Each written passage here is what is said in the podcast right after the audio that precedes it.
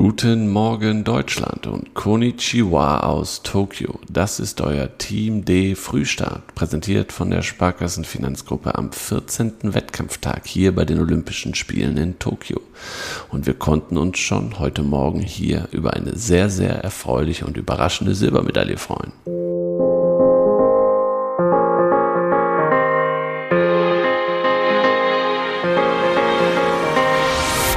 Leichtathletik. Gea Jonathan Hilbert hat bei den Olympischen Spielen von Tokio überraschend Silber über 50 Kilometer und damit die erste deutsche Gea-Medaille seit 29 Jahren gewonnen. Der 26-Jährige musste sich in Sapporo in 3 Stunden 50 Minuten und 44 Sekunden nur dem Polen David Tomala geschlagen geben. Bronze ging an den Kanadier Ethan Dunphy.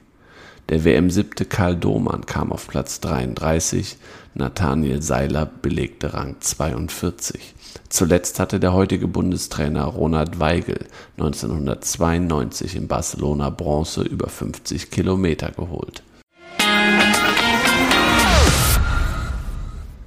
Karate der ehemalige Vize-Weltmeister Ilias Morguna ist bei der Karate-Premiere bei den Olympischen Spielen hier in Tokio bereits in der Vorrunde im Kata ausgeschieden.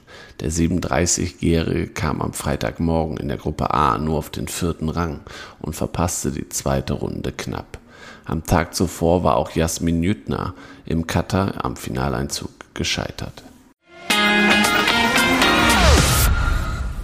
Kanu-Rennsport. Der dreimalige Kanadier-Olympiasieger Sebastian Brendel hat ein frühes Aus bei den Olympischen Spielen hier in Tokio über seine Paradestrecke verhindert und das Halbfinale erreicht.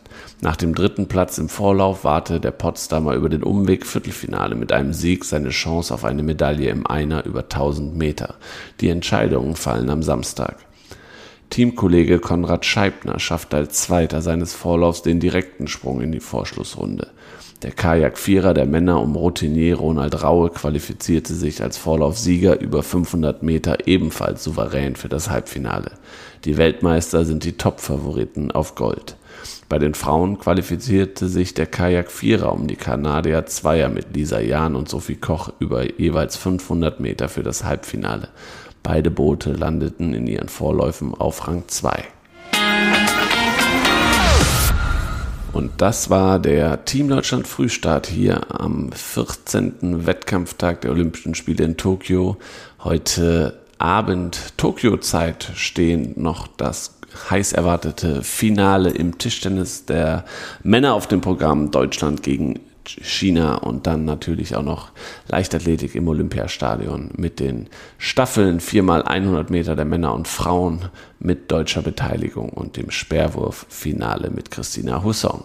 Darauf könnt ihr euch freuen. Wir freuen uns auf jeden Fall drauf und dann hören wir uns wieder zum Schlusssprint am Ende des Tages hier. Bis dahin, ciao und tschüss.